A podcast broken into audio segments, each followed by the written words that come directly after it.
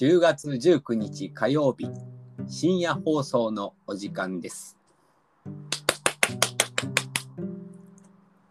今日の深夜放送は60回記念ということでオープニングゲストをお招きしております。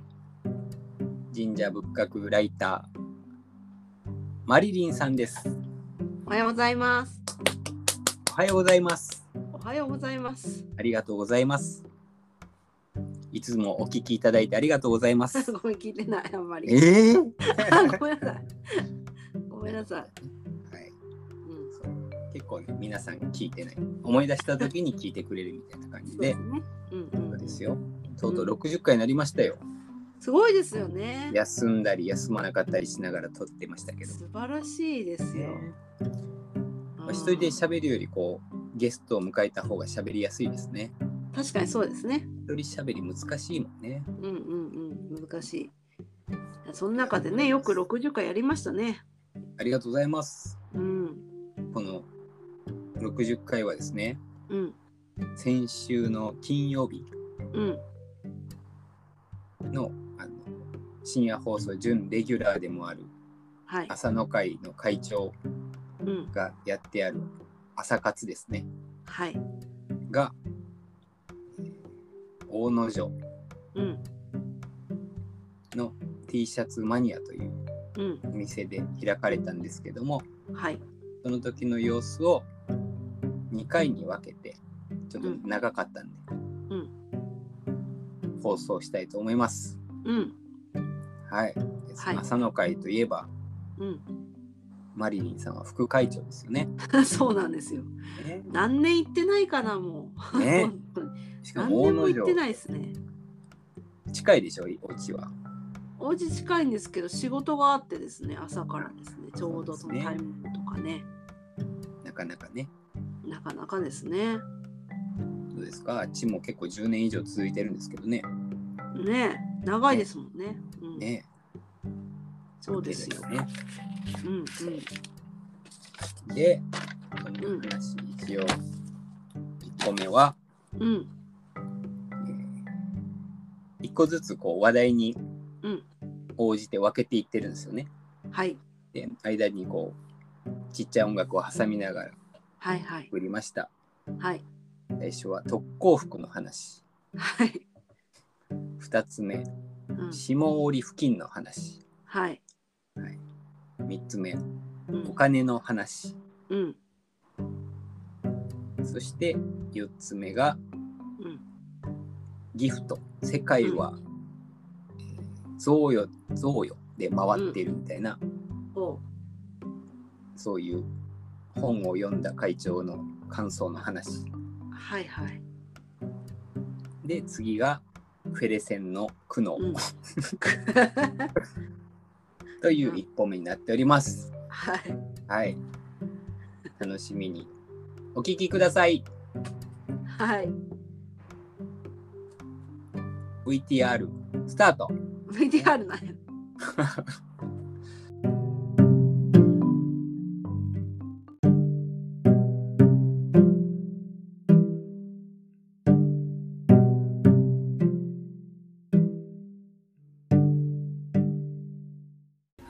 本日の深夜放送は朝の会の様子をお届けいただき深夜放送ます。撮りようとあれまだ続きだめっちゃあ、撮っていいですよ。めっちゃ邪魔しよういや撮らない俺撮ってないもんだ面白い話があったら編集して残ってる。使うっていうやつね一切喋ら今週全然今週は全然上げてなかった。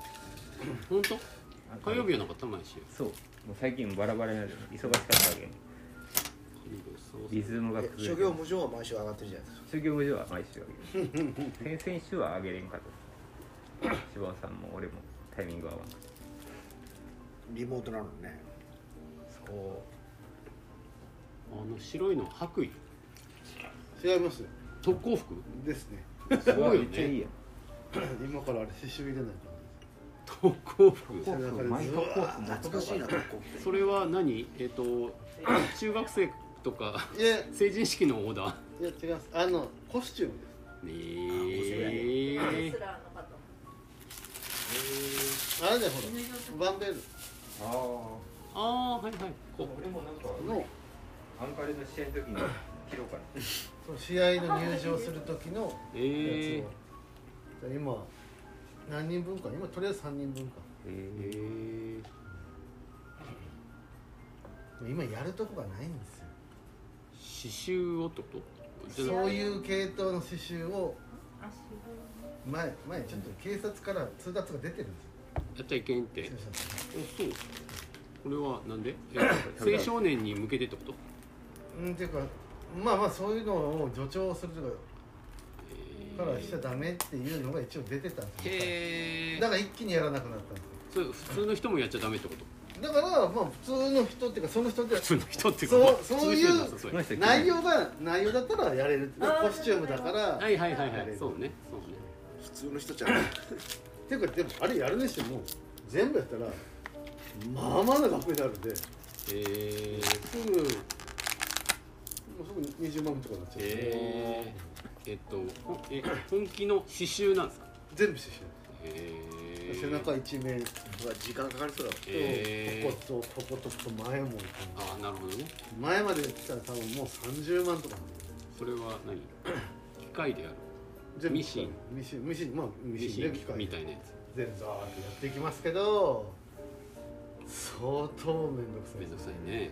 朝の会の会をこう難しい会にしてから作りましょう旧社会の会に誰が聞いですかのもなんかこういうのにして 朝のので。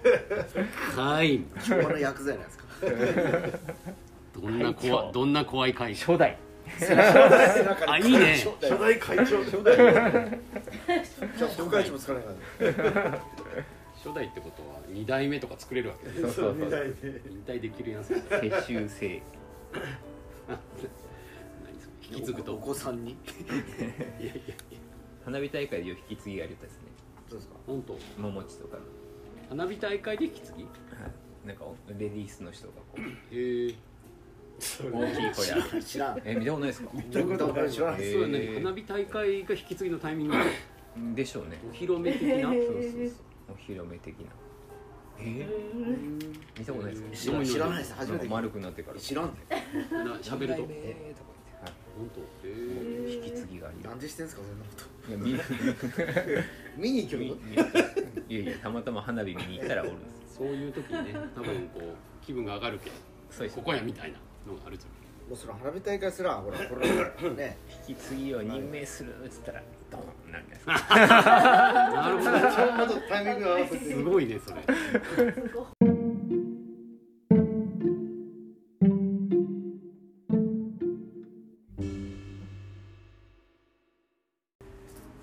最初のお店だけ僕知らないさっきお伺いしてたんですけど下森の店は。ああ下あー五条はうん。何度かお邪魔して今回こう、ね、新しいところにですか。だからあっちの大英の時代は知らない。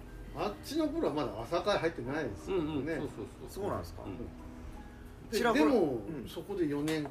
あそこで4年か。ね、あそこは安かったんですよ。家賃が。家賃が。あ家賃2万円。安っあ下り？下森ええでもこの広さは全然違うでしょ？広さここのなんいやこ多分この面積に近いぐらい。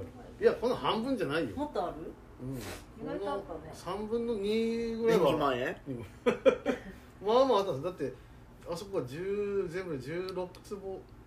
15坪か、あった。ここ20坪あるんで上だけで。ー、うん。階段怖かったです階段がそう階段がだいぶ昭和的な階段昭和な昭和な階段。あの辺でも本当狭い昔のねあの YDS 山崎デイリーストアがあって大英がある頃はまだね 人通りもあったけど、だそこ僕が借りたところがだからもともとレコード屋さんのうん。下がレコード屋で上がだからあ二階を借りたの？二階。コードやいいねだから海援隊とかが練習しに来てた場所らし。いあえー。スタジオだったスタジオだったんですよ。だからあそこ音が外にあんま漏れなかった。へえなるほど。下森の駅前に前 楽器屋があったんですけどね、エルチェロっていうのももうそこがあれでしたもんね練習する場所だったんですよ。もう移転して中畑かどっか行っちゃってあのし駅開発が。ええローソンとかあったの覚えてらっしゃいます？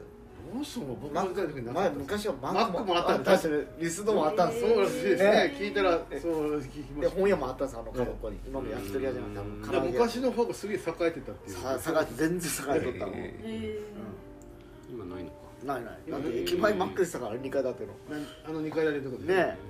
でローソンはこっち側にあって。それ知らないんですよ。聞いた話だけなんで。いやもう会長詳しくないです。か実家下近いりってあんまりいかんもんね。あのあそこだって白急行そう急行とバルけど伏線じゃないですもんね。今多いっすよ人が。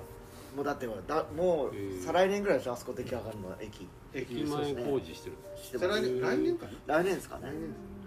もうちょっとしたバスターミナル。コンビニババス入るって言ってましたから。でもともと大英の場所のところがだからマンション。あできできてます今すんげえ大きいマンションで下が多分2階2階ぐらいまでは商業施設にああうんなるみたい大円のとこは今そうなってるんですよええそうスーパーがないですあの辺ってね。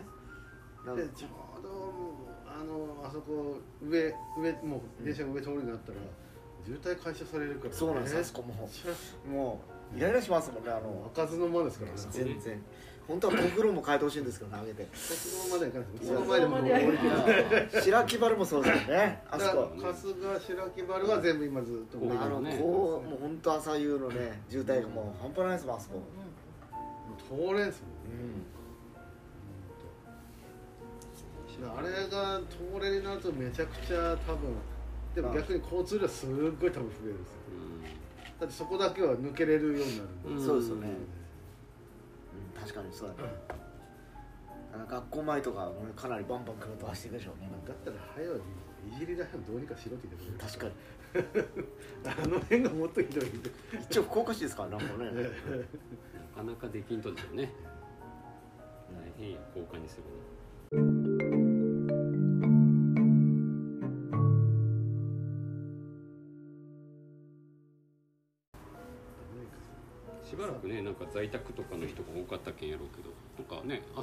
空いてたけど。今日なんかえらいおーやばかったね。今日今日どの道今日行ってもなんだこれやってもうもう飲み屋も拝見したしみたいなのもあるじゃないですかそう今日からねさっきも話してたんですけど飲み屋の姉ちゃんが営業バンバンかけてああ昨日ちょうど昨日神奈川の神奈川オーナーと飲みに行ってたんですあたけしさんで話してたら古賀さん元気なのかなそこの飲みに行ったところの人がやっぱりものすごい数のお姉ちゃんからの LINE やメールやなんかすごいって。なるほどね。なるほどね。明日からです。そう今日金曜日ですからね。会いたいから来てくださいって。そうよね。ねハートマークがいっぱいですよね。そうよね今日は来たら行かないかんかなって。でも昨日昨日中洲行ったんですよ。うん。全然人がい関西まあまあね。なんかそういやな。それでもだいぶ増えましたけどないね。増えたって言ってますけどねでそこのはいビル入ったビルはもうほぼ閉まってますね。あー。家賃が払えんでしょうねやっぱね。でそこは一応なんかもうこんな時期10月にオープンした店なんですよ。えうちのお客さんでもあー、るえー。でそこちょっと顔出しがてら行いやでも飲食店はい今結構その逆にお金がちょっとありすぎるんで。ってありすぎて困ってる。そうですどうしたらいいですかみたいなその休休業で3ヶ月とか休んでるとね1日いくらのかけるみたいな。黒さんとことかどうなんですかわらび。わらびはもうもらってるみたいですけど、もう開けずに。うん。でも結局固定費やら何やら払って、ん。でうまい具合に処理してるみたい。うん。あなんか急になんかあの知ってる人は急になんかあなんかえらいいい車乗り始めたなとか、うんやっぱそうしてお金使っとかないと結局税金で持ってかれちーあゃう。ーそうか。でもだけん車はね本当知れとうけん変な話じゃあちょっと T シャツ作って あのあ2ヶ月ぐらいで収めてみたいな話とか。結構まあぼそんなの話じゃなくて、だからまあうちなんとか、ありますよね。うんね持ってるっていうか。さんとかもあるよね。ね。年度内っていう年内にさちょっと納品してみたいなさ。あるんですか？印刷して納品してって結構あるよで印刷も今もほらもうキャパがまあかなり圧迫してるじゃないですか。もう人もいな減らしてて稼働率が落ちてるからですね。まあでもその分機械をね入れてるとこうちみたいにやっぱ機械を入れたとこ多いですよ。設備投資ね。機械あもう屋さん人が機械に変わはっていってんだ。本当だ機械屋さん忙しいって言ってますもんね。ものすごいやっぱみんな買ってるっていう。でもん？金額だっけ？え丸々落とせましたっけ？丸々落とせま丸々落とせる？え金額関係なしで、いや金額いくらなんかいくらまでんだとね車とかは結局原価償却じゃ原価ないですか。が新車じゃなくて中古を買わないよね。ああなるほどあー中古で5年ぐらいのやつってことそうですね。で大きい金額やったでらね。大きい金額1000万ぐらいの中古でもね中古。そうですねフェラーリの中古は200万200万ぐらい落とせる。フェラーリの中古だからあの登録を2回するとか。あその方法があるんだ。人もありますよ。2回するっていうの会社がだから販売会社が1回登録してはいはい。それをああそうかそうか。個人所有所有者所有者を変えてて。変えるんだ。あー。で中古で販売。そしたら中古になるからね新車で。一回中古市場に流せば。えなるほど。そうまあ書類上ね。まあまあ手数料かかるけどね。手数料はかかります。よでもそれの方が結局だから焼却でするよりかは丸々形状っていう。ああなるほどね。昔なんか本のね表紙でありましたよね。あの中古のベンツなぜ売れるかみたいな。2ドアのスポーツカーやったらいやいや待ってくださいよって話になるけん。そうなんですあのちゃんと車用で車用あの高くて、うん。って考えると4ドアのあのベンツ。ベンツが、まあ、売れるのはなぜかみたいな話、継承するために。このこのだけ10月11月ぐらいは結構ベンツの？あのいやいやだからそういうそのちょっと今期残りそうなんやけどみたいな。12月決算のところ。ああ3月決算の法人とかはまた別やけども、そうですよね。個人事業でやってる深松さんとかもそうやけど。3月。税金かかるからね。税金払ってお金残そうかなとかさ。なんか方法ありますかねとかさ。いや方法ないですけどね。やっぱうちもだから団体からの昨日やっぱもう話来てますもん、もうこんだけの予算あるから。そうそうそう予算あるけんじゃあの年内消却年内にちょっとっていう。まあそうまあそうなるか。難しければ最悪請求だ請求け書だけ上げてってい納う品したっていうことで請求だけ上げてっていうやつやけど。この日はもういつでもいいけんっていうやつ。一回それで私引っかかったことがあって。そうなんですか。あのヤマハの時ですね。あの山におる時に、え年度ギリギリで作るっつってはい。川瀬さんのところみたいなところにちょっと頼むわっつって、あのとりあえずデータだけ入れたことにしようっつって、ええ。データだけ納品して計上しとったらなんか、まあ、まあ内部監査でねいやいやそれはダメでしょみたいな、えあそうかまあで多分会社はね会社は絶対そうなるね会社はそうなりますね。ちゃんとした会社やけん、まだ若い絶対。20 20何歳ぐらいの時 なるなるであ多分後で修正申告。まあまあ先輩が多分怒られて修正申告したんやろうけど。全体的に。やられますからね。収まらんもんね。サマーランもギリギリ。ギリギリ収まらんけ難しいね。だからまた多分飛び込みで何件か出てくるんじゃないかなと思います。ななら分からん。いやいやもううちはもう金さんもらえればどんでもしますよっていう。いや今時そういうことしとかんとっていうのはいやこのニュース聞かなかったら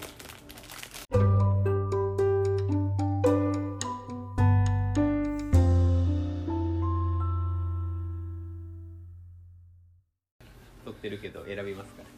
面白い話をああ、深今松さんのラジオ。まさかなんかごめん懐かしい感じがしてた すいません。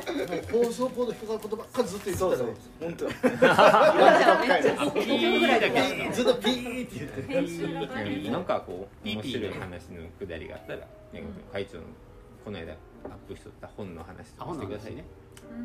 贈与のそう話いう話。あ私なんかそれ流れこの間確認した時見ました贈与の。贈与でなんとかできて贈与でできて世界世界は贈与。世界は贈与っていうヘフォワードで。あそうそうそう。贈与ってあの別にあの贈与税とかの贈与じゃなくて、なんか人にそう何かを施して施してワインなんであの親子の関係とかうんうんうんうん。もそうですね。だけすいませんあの朝ごはん食べていいあいいですもちろん。みんな食べてうそういう会やけんそういう回ですあね食べてきた美佐子さんがダメって。言うわけなくないそう忘れてた。ダメよ。制限が入るから。制限。なんかこう育ててもらったけんなんかしたくなるみたいなことがある。まあもっと言うと子供赤ちゃんの話も書いてあって結局あの動物みたいに生まれてすぐこうさ歩いてこうご飯食べたりとかせん。絶対赤ちゃんはさ誰かがこうしてあげんとうん。ご飯も食べれんし生きていけんっていうことはこうしてもらうこと前提の出産になっとっけん、ってことはそれをずっと受けむ受け続けることによってそのこれをまた返すっていうのはもう無理やけん。だって大きくなってからやけんうん。あの時あんたごミルク飲ましておしめ帰ってやったろみたいなのを。私のおしめも買いなさいよ契約じゃないけんさ。最悪。介護介護の時。あげたけんはいはい私のおしめも変えてみたいなのを。多分違うけん。違うけん。この感じする。だけんそれ。出た。めっちゃ美味しい。わ私めでたく43歳になりあます。今日？え今日あれなんかあそれが去年高見さんに使っとったあの高見さんにあのハッピーバースデーのティアラを使ってもう買ってなかった。家を探したり俺だから今と取りに行ったのかな？あと思って自分でそう。だからもうこの前話してそれ聞いてたたすきかたすきか。だ。だけどやり直すよ。やる俺からよかったらこれあ俺からの俺からのじゃあ俺高級なやつなの好き好きな T シャツを。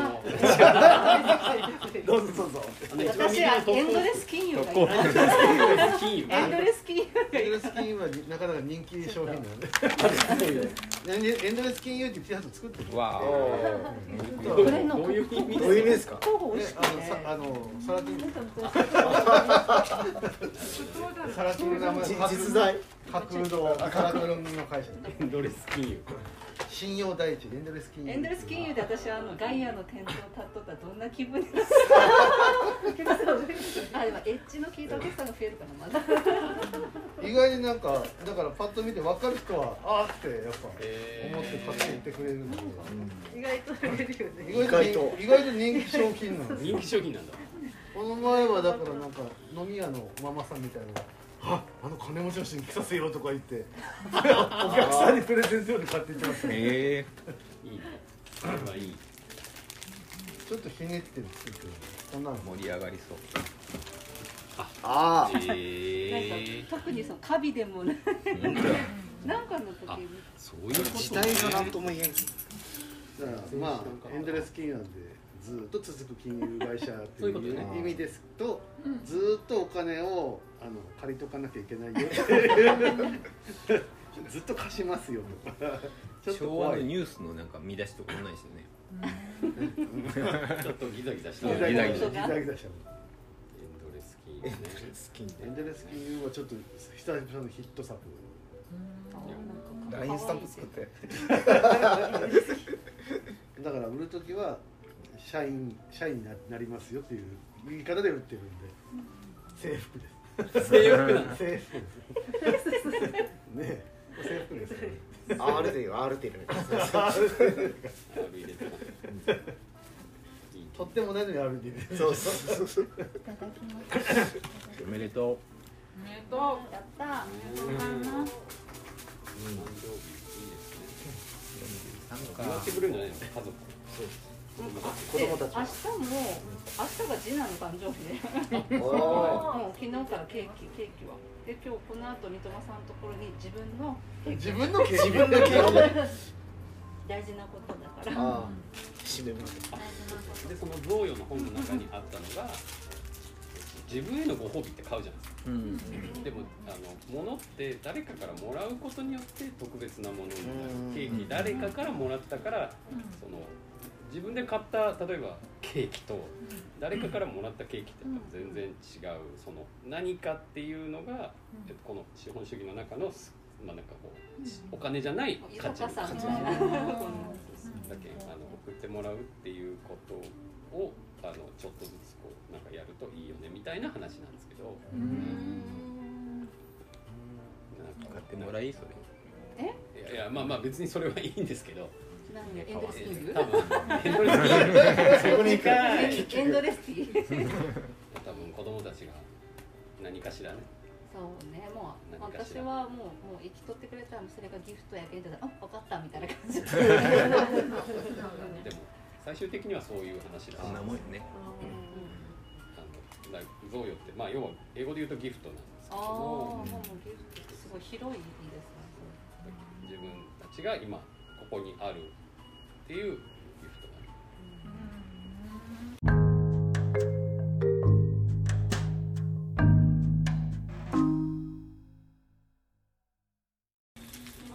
いや一年ぶりですね確かね11月のもみじ祭り以来。去年の水祭り以来。もうなんか1年で環境がコロッと変わってしまいました。あ本当ですええ。かどんな感じで変わったんですか？もう今両親が介護が大変な状況になってましてあそうなんですね。もううん父親と母親で今2人見てるんですけどえねー。再生再生会ですか？いやもう今家にいるんですけどデイサービスとかショートステイとか使って、うんうんえー母親が今うつ病になっちゃってえー。もコう大変なんですなんかもう言うことが毎回違うっていうか。で今日ももうちょっと妹も読んでうんうん。ちょっと一旦家族会議をしようかなと。うん。これから先どうしようかなってことで。うん。でも非常になんちゅうかなもう父親は糖尿病でまた別のその介護をしてるんですけど母親とまた全然症状は違うからですね。それぞれちょっと対応が変わるじゃないですか。うん。だからねもう本当あの休みの日はどっちかの何かをしてる感じ。うん母親今日はもう母親の話で。月曜日はまたケアマネージャーがやってくるんで。うん。で11月のプランを立てたりだとかですねまあしながらやってるんですけどなんかもう毎日もうなんかストレスが溜まってる感じですね。休みの日にそれをするってことはフェレセンのそのふって。ないない。昨ないない。そうそうない全くないですだからも。う何もウクレレをつなびかんとです。いやそれも。スクールスクールはされてないんですか？いや知ってますよ。昨日から再開ですよね。はいうち来てもらいますええ。えで来週また再来週かな、ええですけどまあただまた戻るじゃないですか。ただまたそのどんよんとした空気がねあって。結局そこは逃れられない逃れない。家族ですもんね。そうなんですよ。でやっぱり妹は春日に住んでて、うん。一緒に住んでる手前うん。自分が長男で回さなきゃいけないじゃないですか。うん。だから病院に連れて行ったりだとかあのそれが保険関係とかもあったりでですね最近ちょっとボッケじゃないけどなんかちょっとようわからんことになってきてるんでちょっと財産整理とかもせないかんくてですね。まあその辺も今やりおきながらも介護もしながらのっていう感じなんで本当あのまるっきし変わりました環境がこの1年。ちくらいでもう完全に、だってもうこれってねうん。山根さんと話してプラン立てても症状がまた変わったらうん、いやそうなんです結よ局ほらまた振り出しにで戻る効果不効果コロナウイルスのおかげでその介護し申請っていうのが延長できたんですね今年はだから父親は本当言うともう要介護から外れるぐらいまで元気になってるんですけどえ実は4なんですよでもまだ。へー。1回転倒して倒れて去年入院してた時に介護認定が下りてるんですね。で今年まだ6月だかなに再申請をするのか延長するのかってなったらもうやっぱり延長した方がいいだろうってなってそのままその老犬に入れてたんですけど老犬も3ヶ月までしか見てくれないとかでじゃあ東京に入れようかって言ったら東京待ちが1年とかでしょ。そうですもんね。でまた制度が変わってその特養のメリットがなくなってですね。この秋ぐらいから値段が上が上がってもうそれと普通の有料老人ホームと変わらんやんってなってきてますねで月1人20万かけて入れるとなったらまあ年間約240万じゃないですか。ね。すごい 金額ですよね。そうです。そうです140万って。結局あのマンション借りてそこにねなんか看護師と誰かがお手伝いさんがいるような感じだからうん上がるそうそう。上がっちゃうんですよ。で家にいても僕らも外出ては見れないですしね。倒れたりしても誰がじゃあそういう対応するかとかいう。そうですよね今日も妹があ妹だけなんだけど嫁がいたりとか僕が出てる時は誰かがいる。誰かがいる。誰かがいるって。娘がいるとかね。そうなんか予断を許さない感じなんですね。そうですね。もう父親がすぐねあの意識喪失っていうのがあってフラッと倒れちゃうんですよ。でこの原因が分かんなくて脳神経でも見てもらったりとかしてるんですけど血圧とかの問題なのかなって言われてるんですけどそもそも糖尿病を持ってるからうん。そこで低血糖でああなるのかなっていうのもああるじゃないですか。コントロールしてるからこそその低血糖になるってことなんですでも基本的にならないように高めに今ねあのインシュリン練習入れてるでしょ。入れてるんですけどね。あれでも僕もそうですよ。ね言われてました。だからあそう。うん。切れた時っていうかやっぱ何かの拍子でクンってそうフラットなるって言ってますなん。かでも意識が飛ぶみたいな感じですねなりますねねもう僕は今はもう完全に抜けましたねうんでも一時期症状出てひどかった時はなってたうね、んなってたなってなんか意識が飛ぶって言ってますよなんかだからもう急にもう立ちくらみのひどいやつそうそうそう。なんかフラッとしてねへー。なんか。倒れてねなんか打ちどころ悪かった。いや去年もそれ倒れて頭打って入院だったんですよ。だから肩陥没骨折してそれで介護4が出たんですね。もう一時はもう食事もまともに食べれなくて。ずっとこうなんか食べさせてもらってましたもんねなんか。糖尿怖いのは血低血糖の方が怖いそれ低血糖は死ぬんでうん。へ低血糖は死ぬ。そう70を下ったらいかんって言われてますよだから今。血糖値高いのは。別な別は何もないだから結局合併症が出るのが怖いからそうそう血糖尿は治せっていう。まあまあその糖尿になったら大体たくさんこういろんな病気が出始める。そうそうだよね。な仲良しなイメージが。ででもそれより怖いのはもう低血糖そうですね。低血糖は速攻で死んじゃいます言われますね。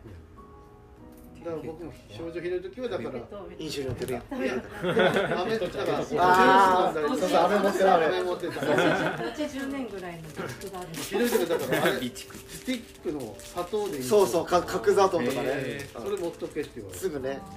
俺洗濯物干しよう時にめまいして倒れかけたけど。え糖尿ですか？低血糖。糖尿なんかね Thank you.